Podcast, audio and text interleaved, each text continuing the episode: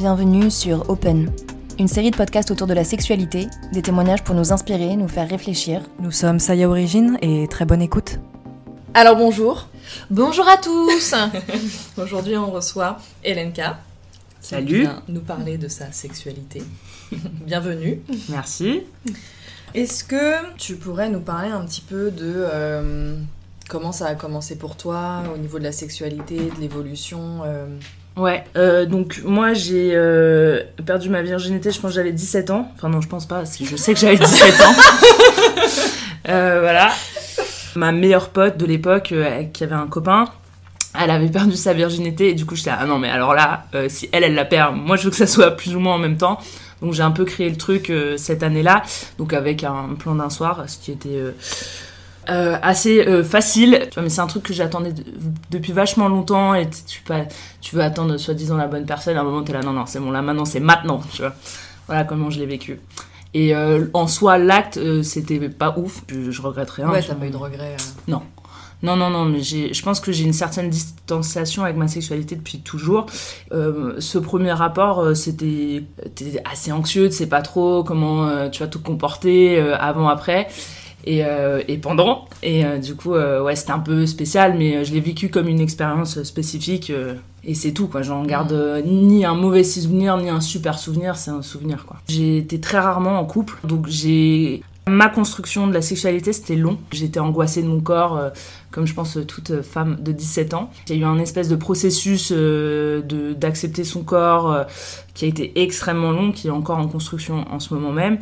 Et euh, après, ça a été compliqué émotionnellement parce que je pense que j'attendais un truc, que je peux pas te dire vraiment quoi, mais j'attendais quelque chose qui n'arrivait pas, donc ça a pris du temps. euh, euh, du coup, j'ai enchaîné des expériences plus que des avant. Enfin, pour moi, je l'ai vécu comme des expériences plus que comme des aventures amoureuses ou je sais pas.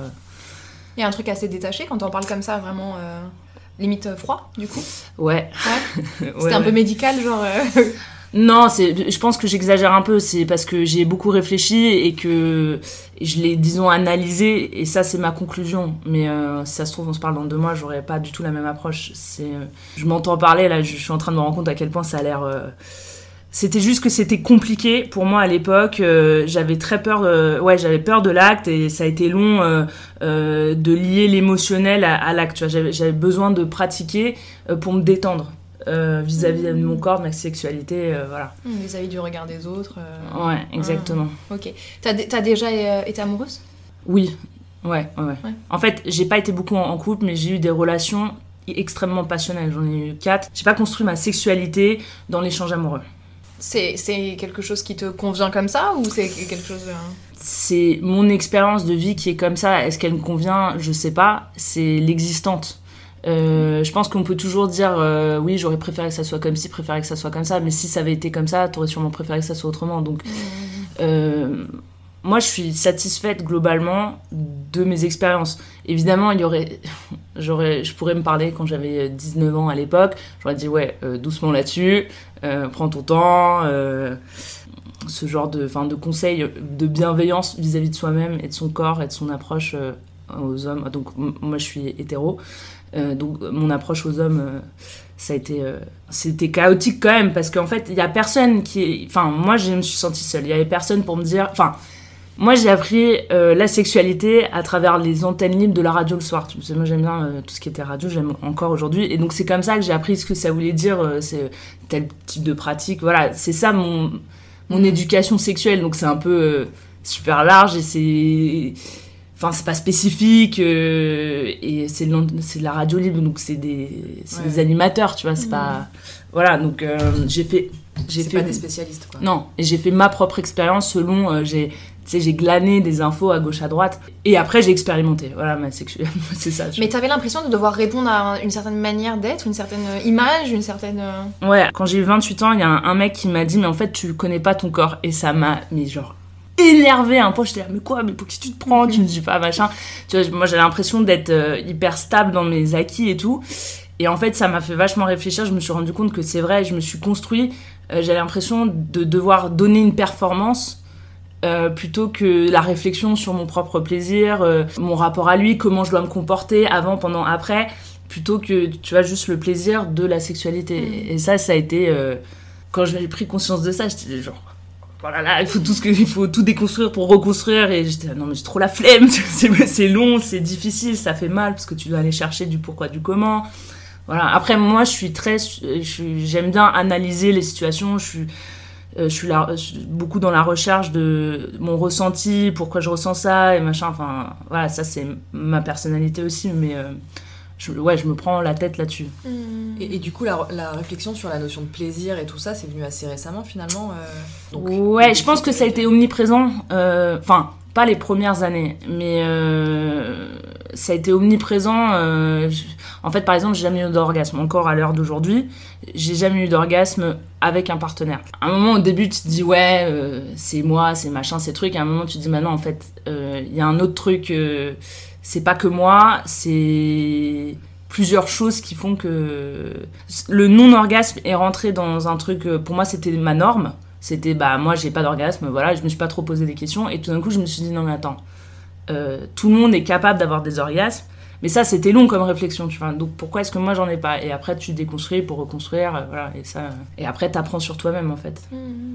Et en fait tout est lié, l'émotionnel, euh, euh, la sexualité, le plaisir, euh, la personnalité, les angoisses, les phobies, les je sais pas quoi, tu vois, tout ça c'est lié.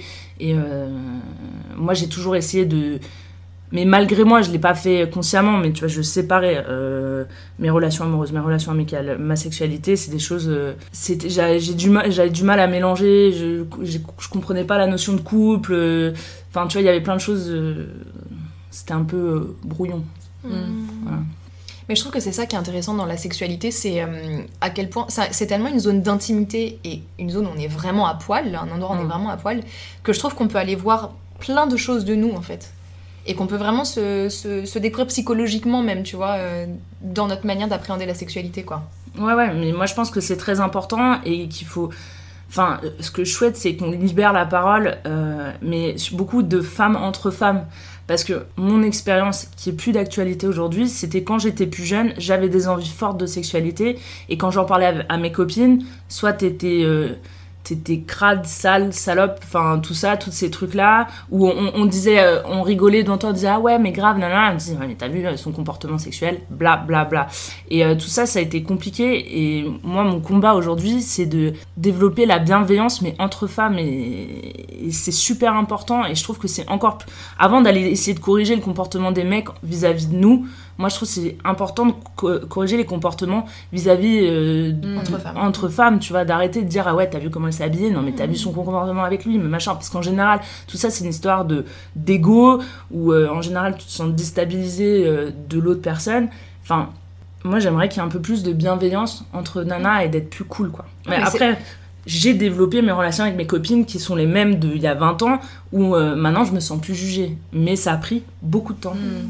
En fait, je pense aussi que déjà on est tout le temps mis en, compétition, nous entre femmes, mais je pense aussi que euh, finalement c'est quand nous on est sûr de nous. Tu vois, quand t'arrives et tu dis ouais ma sexualité c'est ça, ouais j'ai hyper envie et que t'as aucun doute en toi, je pense que là t'es injugeable. Je sais pas si tu vois ce que je veux dire moi. Moi j'ai pu aussi me sentir jugée parce qu'en fait j'avais un doute sur moi, tu vois. C'est moi qui avais un doute en me disant mais peut-être que t'es une salope ou peut-être que t'es un mec. Moi je pense être un, un mec, tu vois. Moi aussi j'ai cette pensée. Voilà. Le jugement des autres femmes, il va venir toucher cette, euh, ce- cet endroit où on n'est pas sûr de nous en fait. Mm. Et c'est là où nous on va se, tu vois. Non, c'est très vrai ce que tu dis. Absolument. Donc c'est aussi à, à nous de nous assumer et voilà, après c'est beaucoup plus facile aujourd'hui que- qu'il y, a, y a 15 ans. hein, parce qu'il y a 15 ans on était dans une sacrée société de merde quand même. euh, euh, pour nous les meufs quoi. Enfin, Mais ouais, mais c'était pour hein. ça que et c'était dur. De, et puis même si tu réécoutes, moi j'aimerais bien réécouter les émissions d'Antenne Libre qu'on écoutait à l'époque parce que je pense que c'est très intéressant. Tout d'un coup, je me souviens de tous ces trucs, c'est très ma- masculinisé. Très. On parle pas, euh, on, parle beaucoup moins de nous et c'était, tu vois, tout est tourné autour de la pénétration, machin, sûr. le truc. Le...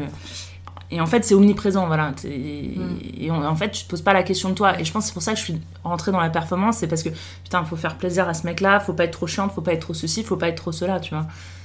Et euh, maintenant, c'est là, mais attends, en fait, deux secondes. C'est un échange Mm. et faut pas l'oublier. Tu vois. Et qu'est-ce qu'on veut nous quoi? Mais c'est aussi à nous, nous on se retrouve aussi face à ça, face à aujourd'hui on a le droit de se poser la question. Mm. Et c'est coton aussi de se retrouver face à cette liberté d'un coup quoi. Mais c'est hyper difficile parce que et puis en plus je pense que euh, enfin moi je sais que je suis assez complexe de façon générale Euh, telle semaine j'ai envie de ça telle semaine j'ai plus envie de ça mais j'ai envie de complètement autre chose et ça je sais que pour j'ai des partenaires très réguliers Et des fois, ils sont là, ouais, bon, appelle-moi quand tu sais, parce que là, tu sais pas, on se rappelle, tu vois, mais c'est difficile pour moi, c'est difficile de le communiquer, et c'est difficile pour eux, parce que ce qu'ils reçoivent, ils le reçoivent dans, dans mon émotion. Et euh, ça se trouve, je vais être bonne humeur, mauvaise humeur, agressif, euh, passif. Enfin, Mm. tu vois, j'évolue énormément. Et ça, je pense que c'est difficile de dire, ok, là, je sais ce que je veux, voilà ce que Mm. je veux. Et demain, je veux pas ça, mais c'est. Il faut que toi aussi, tu l'intègres. euh, Faut être souple, quoi. Ouais, ouais. Faut- Non, mais il faut que tout le monde gagne en souplesse. Non, mais c'est vrai. C'est vrai. Mais c'est dur parce qu'on a aussi passé des, des années à se rassurer, tu vois, avec des contrats. Donc que ce soit le mariage, que ce soit le CDI, que ce soit le, le fait d'être propriétaire, tout ça, c'était des contrats, tu vois. Donc euh, on se retrouve à, là aujourd'hui à, être dans un truc qui change complètement du tout au tout et d'un coup. Et du coup, on apprend à ne pas savoir où on va, etc. Mais c'est très très dur pour notre cerveau aussi. hein. Regarde avec le confinement et, et tout ce Covid, on sait pas où on va, on n'arrive pas à faire des plans sur six mois, on est tous en panique, on est tous en PLS, quoi. Donc c'est. euh, Mm. Bah c'est ça, c'est vraiment déconstruire pour reconstruire quoi. Mm. Ouais, carrément. C'est en même temps extrêmement intéressant, mais c'est vachement difficile. Quand tu crées le chaos, il y a toujours de l'émergence d'un truc où tu pouvais pas anticiper.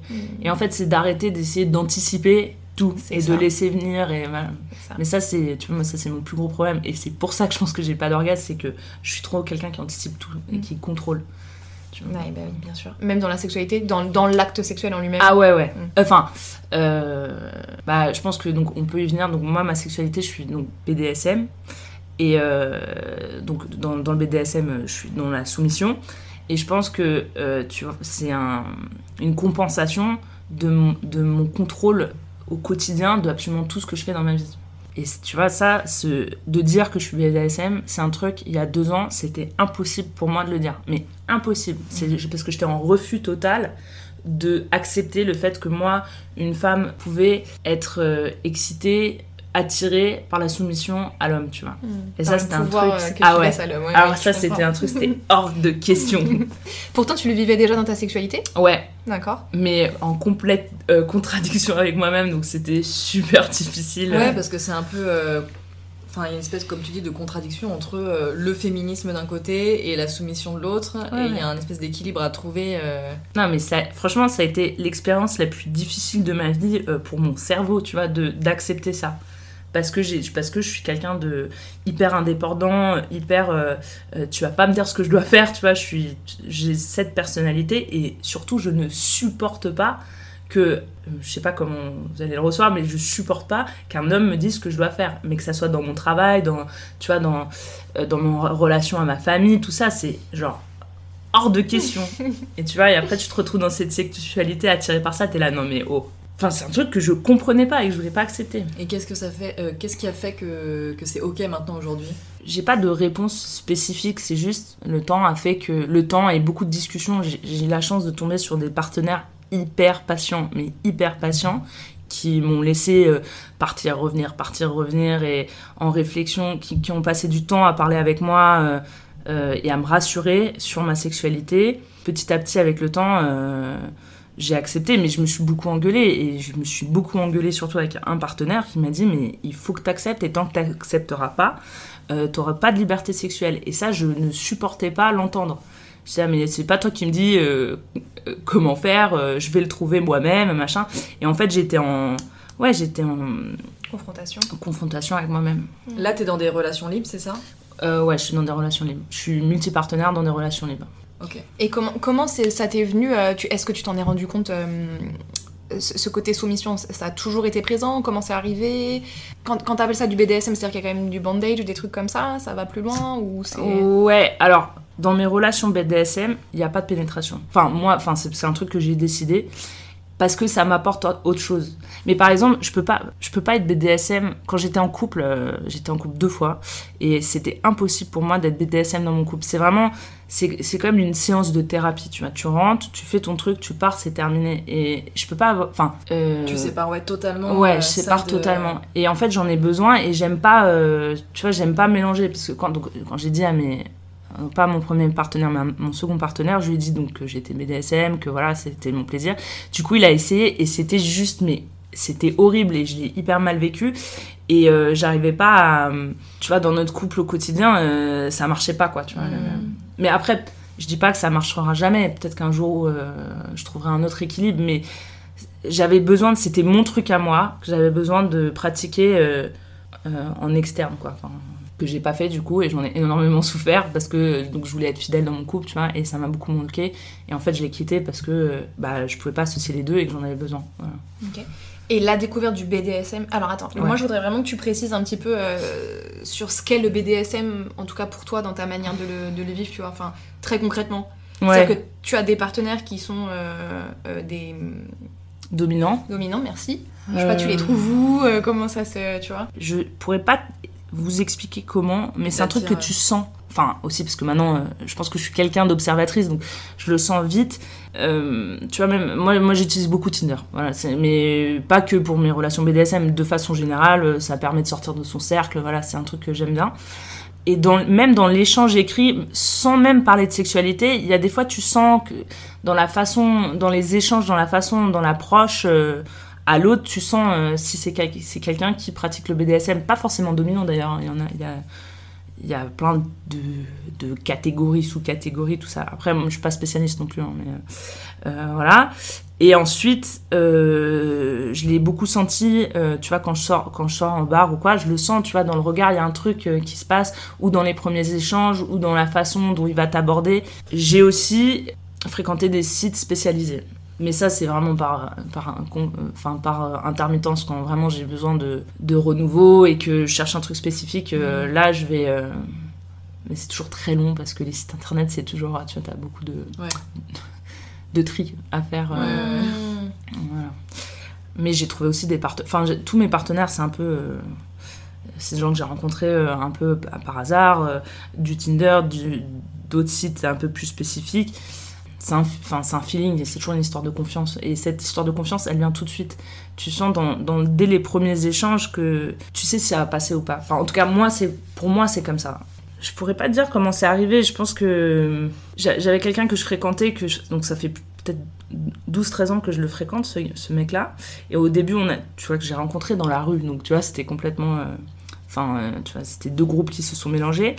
Et euh, était plutôt neutre. Et en fait, petit à petit, c'est, on s'est poussé mutuellement à tester des trucs et, euh, à tester des pratiques BDSM. Donc, quand je parle de pratiques BDSM, je vais avoir du mal à, l'expliquer, mais c'est vraiment un rapport, c'est un rapport de force en fait.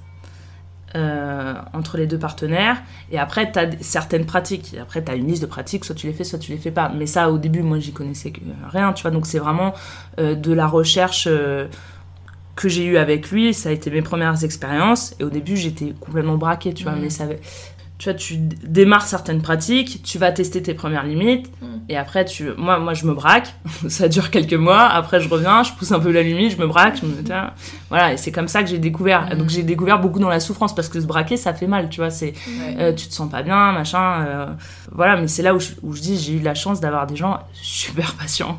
Et après, j'ai pu verbaliser, écoute, bah, à tout moment, je peux me braquer, faut, faut que tu me laisses tranquille, tu vois, donc, euh, ça a été cette découverte. Et pendant je sais pas, peut-être 5 ans, j'étais là, mais putain, mais comment est-ce que je peux euh, aimer ça Mais c'est, euh, tu vois, c'est déviant, c'est machin, ces trucs. Euh, alors qu'aujourd'hui, en fait, je trouve ça pas du tout déviant et, et, et je pense qu'entre temps, la, la parole s'est libérée un petit peu. Et du coup, en fait, tu te rends compte qu'il y a beaucoup de gens comme toi. Et après, tu t'ouvres à une nouvelle communauté. Et en fait, c'est là où tu dis, ah non, mais en fait, c'est une autre norme. Enfin. Mm t'as l'impression d'être seul et finalement t'as toute une communauté et finalement la communauté elle est hyper large. Et, euh, et, ce qui est marrant c'est que quand j'ai donc quand j'en ai parlé au début avec mes copines elles étaient ah ouais non mais moi c'est pas du tout mon délire nanana. Et maintenant je pense que j'ai une copine sur deux qui pratique le BDSM tu vois. Mais peut-être 10-15 ans plus tard mais du coup, euh, quand tu étais euh, en couple, tu disais que c'était quelque chose que tu avais du mal à, donc, à pratiquer dans le couple, et que, mais que d'un côté ça te manquait aussi. Euh, est-ce que ça a, remis un peu en question ta vision du couple? C'est un peu dur à répondre parce que déjà, ma vision du couple à la base, c'est enfin, un truc que j'ai du mal à comprendre le couple. Je comprends pas. mais, mais je pense depuis que je suis toute petite, tu vois, c'est un truc. moi, mes parents ont divorcé quand j'avais 4 ans je comprends pas pourquoi euh, dans la vie t'es obligé d'être avec la même personne. Mais ça c'est un truc vraiment depuis que je suis jeune tu vois. Je veux dire on a tellement de phases de vie t'as des et à chaque phase de vie t'as des histoires d'amour. Et il y a ce truc judéo-chrétien que je comprends pas et que même aujourd'hui j'ai du mal à comprendre. Mais si on parle de, de, de mes désirs profonds, moi j'ai quand même envie, euh, tu vois, euh, de fonder une famille, euh, j'aimerais bien me marier par exemple, tu vois, qui sont en totale contradiction avec ce que je pense vraiment. Je pense que on est fait pour être multipartenaire. C'est ce que je pense au fond de moi. Après, chacun est libre de vivre sa vie. Moi j'ai certaines copines qui sont en depuis un million d'années, elles sont très heureuses et, tant mieux pour elles. Mais je pense que globalement, on n'est pas fait pour ça. Et, en fait, j'en vois pas l'intérêt. Et mon autre réflexion par rapport à ça, c'est qu'en fait, moi, j'ai le sentiment que j'ai pas besoin de combler un besoin spécifique en étant en couple. Ma maigre expérience, euh, ça me saoule en fait. Parce que euh, tu dois faire des concessions que j'ai pas envie de faire. Alors peut-être que je suis quelqu'un d'extrêmement égoïste aussi, c'est possible, mais je pense pas. Mais euh, j'ai pas envie de céder une partie de ma vie pour rentrer dans des codes. Ça, me, dérange, c'est un truc qui me dérange, j'ai pas envie, je suis quelqu'un d'hyperactif, je monte beaucoup de projets en même temps, si je dois ralentir pour être présente pour quelqu'un, ça me dérange. Enfin, après, peut-être que je vais trouver quelqu'un qui rentre dans, dans, les mêmes dynamiques que moi, mais mes expériences jusqu'à là, les deux fois où j'étais en couple, ça a été une catastrophe. Mais vraiment, j'avais l'impression de perdre une partie de ma personnalité, parce qu'on me, mettait, on me met des freins en fait. Et ça, j'aime pas. Après, bon, avec deux expériences, je peux pas dire que. Bah, si, en fait, tu peux parler de ce dont tu as envie, tu vois. Mm. Et euh, peut-être que ce qu'il faudrait, c'est qu'on accepte qu'on a des phases, en fait. Et mm. que peut-être aujourd'hui t'es comme ça, peut-être que tu seras comme ça toute ta vie, peut-être que demain ça change, peut-être que. C'est ça aussi, c'est qu'on se dit qu'on doit hum, être pareil toute notre vie, alors que non, il y a peut-être des moments où on a envie de, de, flirter à droite à gauche, il y a des moments où on n'a même pas envie de sexe, il y a des moments. Ouais, on a besoin de se mettre dans une case euh, indéfiniment, quoi. ouais, ouais, mais, mais je trouve que c'est un truc qui est difficile, ça, de. En fait, c'est toujours on dit il faut que tu faut savoir ce que, ce que, ce que tu veux, mmh. tes besoins, tes trucs. Mais ouais, oh, ça change tous les jours. Euh, mm. Aujourd'hui, j'ai besoin de ça, demain, j'ai besoin d'autre chose, tu vois. Moi, j'ai du mal à me canaliser. Je brûle la chandelle par les deux bouts, euh, je suis sur mille trucs en même temps. J'arrive pas à me canaliser.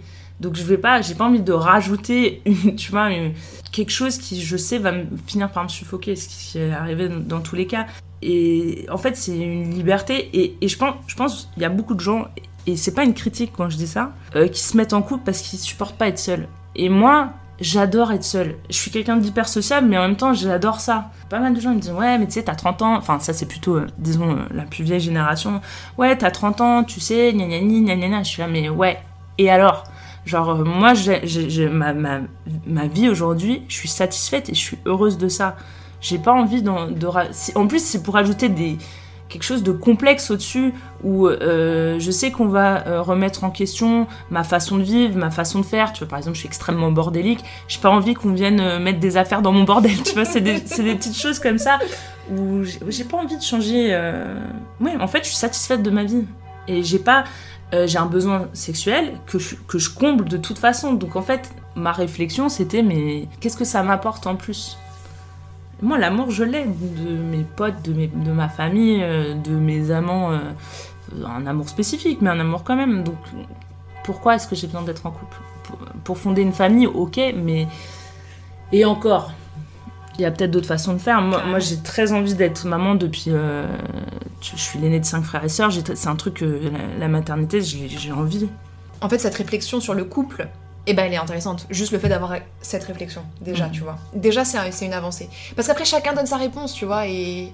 Ça fait vrai. Ça, enfin, moi, je trouve que ça fait titiller des choses en chacun de nous comme on disait tout à l'heure, on a des envies et des besoins au moment T, mais aussi il y a donc il y a nous, nos besoins à l'intérieur, mais il y a aussi tout l'extérieur qui vient euh, influencer ou, nous apporter des, réflexions, etc. Et moi je sais que donc avec déjà les podcasts, ça, vient remuer pas mal de choses. On échange avec euh, plein de gens différents et, euh, et du coup c'est hyper intéressant quoi. Ça fait ça fait avancer le débat, ça fait avancer la réflexion et, et je trouve qu'on s'ouvre du coup à, à plein de possibilités qu'on connaissait pas avant et du coup, on est là, bon, ok, mm, mm. qu'est-ce qu'on fait maintenant On a trop de choix, quoi, c'est fou. Ouais, mais c'est ça qui est difficile et intéressant à la fois. Ouais. Mais ça revient à ce qu'on disait tout à l'heure, c'est qu'en fait, on, on, est, mm, on a appris à vivre dans, un, dans une société où, on faisait un peu les choses pour nous. Donc, euh, donc on t'a dit comment penser, on t'a dit comment être en couple, on t'a dit comment, euh, tu vois, tout ça. Il y a pas de choix, il y, a une possibilité. Il y a une possibilité. C'est une norme. Ouais, voilà. voilà. Mais après, si tu, il suffit de discuter pour que en fait, tu te rendes compte que c'est une norme sociale qui est de toute façon vouée, à, évoluer. À évoluer, comme tout. Mais, mais c'est quand même. Je comprends pas euh, ce qui s'est passé dans le monde pour qu'en 2020, on en soit dans cette position. Mais vraiment, enfin. J'ai l'impression que les révolutions se sont faites, mais tu vois, il y, a une vague, et puis après ça se tasse. Il y a une vague, et après ça se tasse. Et en fait, tu te rends compte à quel point c'est long, tu vois, de changer les mentalités. Tu vois, là, euh, en Pologne, euh, moi je suis danoise, polonaise, française. Donc euh, je suis un peu ce qui se passe, euh, surtout en termes des femmes, parce que par exemple au Danemark c'est hyper avancé. Tu vois, au Moyen Âge, le chef de la maison, c'est la personne qui s'occupe de la maison. Donc il y a une période à la guerre, ok. Et euh, déjà dans cette dynamique-là, ça a donné des femmes beaucoup mm. plus fortes. L'égalité, t'as même pas besoin d'en parler parce que c'est inné. Et l'histoire des consentements, ne serait-ce que pour te faire draguer dans un bar, au Danemark, c'est complètement différent. L'approche des hommes, elle est complètement différente. Et c'est plutôt les femmes qui vont, qui vont aller vers les mecs et tout. Donc, y a tu vois, il y a une dynamique complètement différente. Et après, tu passes en Pologne, qui est hyper conservateur. ils sont en train de reposer les questions sur l'avortement, genre, tu vois, au secours. Et euh, là, ils sont en train, ils veulent essayer d'abolir une loi européenne sur la violence conjugale. On est en train de poser la question de la légitimité euh, sur la violence conjugale en 2020 en Pologne. Genre, mais hmm. bah, attends, mais les États-Unis qui, qui, passent leur temps à, revenir sur l'avortement, quoi. Enfin... Ouais. Après, l'avortement, c'est quand même spécifique. Alors, tu vois, l'avortement, euh, l'histoire de. C'est un être humain. Bon, voilà. Moi, j'ai mon propre avis dessus et je, euh, moi, j'en ai subi des avortements et euh, heureusement que ça existe et j'en suis très heureuse comme ça. Mais je comprends qu'on qu'on réfléchisse dessus. C'est voilà, c'est tout. mais, mais la violence conjugale, c'est quand même. Enfin en fait, on devrait même pas. Enfin, c'est, tu peux pas revenir dessus, dire en fait, ok, les gars, c'est bon, vous pouvez taper sur. Baffe de temps en temps. Ça fait de mal à personne. tu vois, il y a ça, c'est impossible de, c'est impossible mm. qu'on ait une conversation sur l'avortement, une conversation, j'ai dit, hein. Ok, mais qu'on ait une conversation sur est-ce que c'est normal euh, la violence conjugale, ça c'est impossible à entendre mm. aujourd'hui. Enfin, mm. aujourd'hui et hier et demain. C'est un truc, c'est juste non. Tu parles des États-Unis, tu vois, mais juste, je fais une petite parenthèse là-dessus. Moi, euh, les hommes les plus modernes que j'ai fréquentés, c'est des Américains. Et vraiment, je trouve euh, que la mentalité. Donc, j'ai vécu un peu aux États-Unis aussi. La mentalité de notre génération en France et la mentalité de la génération aux États-Unis, il y a un gouffre. Mais vraiment. Euh, après, peut-être, est-ce que j'ai fréquenté des milieux différents? C'est aussi possible. C'est une comparaison un peu bête, hein, mais, mais je pense qu'il y a quand même encore beaucoup, beaucoup de travail ici euh, sur le BDSM, sur, euh, sur le fait qu'une femme soit multipartenaire. Tu vois, c'est un, un, truc que aux États-Unis, j'ai aucun problème d'assumer. Et quand je le disais, il y avait aucune réaction, enfin aucune réaction négative. C'est ouais, ok, c'est normal. Il y en a, ils sont polyamoureux. Il y en a, c'est machin, ces trucs. Ici, de dire que tu es multipartenaire, tu es encore obligé, alors pas partout, mais tu es encore obligé de te justifier. Tu es encore obligé, tu vois, de mettre des pincettes, euh, tu vois, enfin, moi j'ai encore certains potes à qui je sais c'est pas possible de dire ah j'ai envie de, j'ai envie de niquer ou j'ai envie de faire ci j'ai envie de faire ça ça les met mal à l'aise tu vois mais ça c'est est-ce que c'est pas le rapport à l'intimité tu vois? Ou nous on peut-être hyper à l'aise avec le fait de parler de notre intimité il y a des gens qui, qui sont plus non, enfin, euh, peut-être, mais en tout cas, tu vois, la, réflexion qu'on m'a fait, c'est plutôt, euh, ouais, mais tu peux pas dire ça parce que t'es une meuf, tu vois. Ah oui, d'accord. Ouais.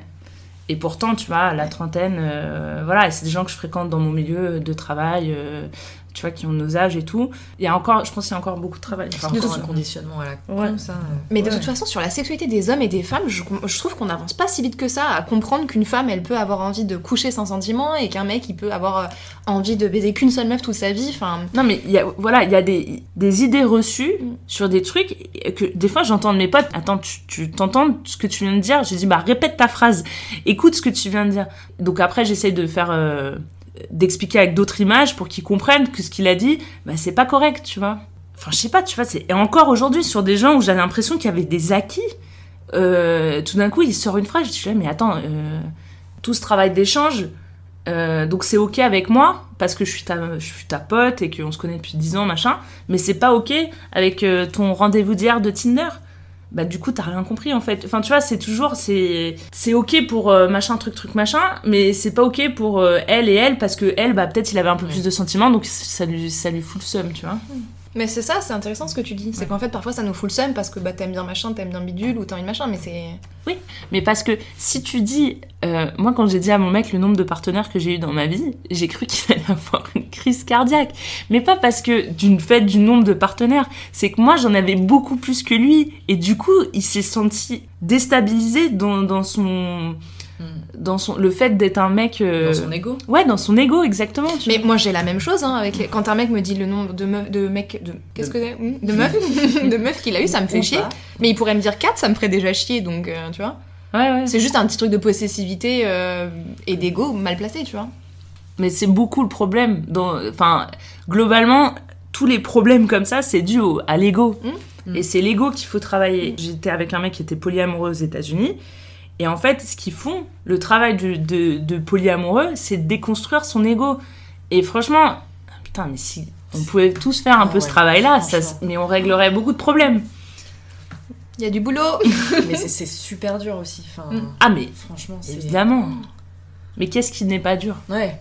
Mais tu sais, entre un truc que tu veux énormément changer et en même temps à l'intérieur de toi t'as une de montée de non j'ai pas envie.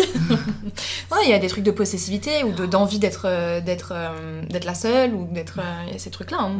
mais en plus moi qui franchement intellectuellement je déconstruis plein de choses etc et après je me retrouve face à un mec et là, je vais pas le draguer parce que c'est au mec de venir me draguer. Je, tu vois, enfin, que des trucs comme ça qui sont hyper, en fait, ancrés, qui sont des réflexes, quoi. J'ai des sortes de, de, de, réflexes archaïques comme ça, de, de... Ah ouais, mais moi aussi, hein. Et je l'ai vu en confinement, j'étais en... Ah, j'espère qu'ils écouteront pas.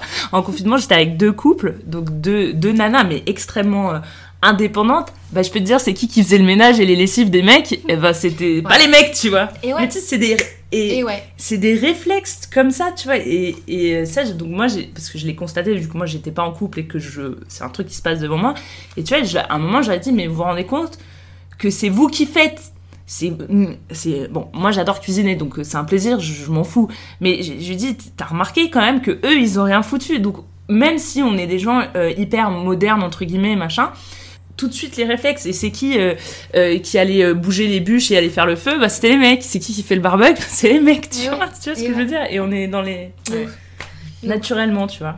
Et c'est ça qui est grave. Mm. Mm. Mm.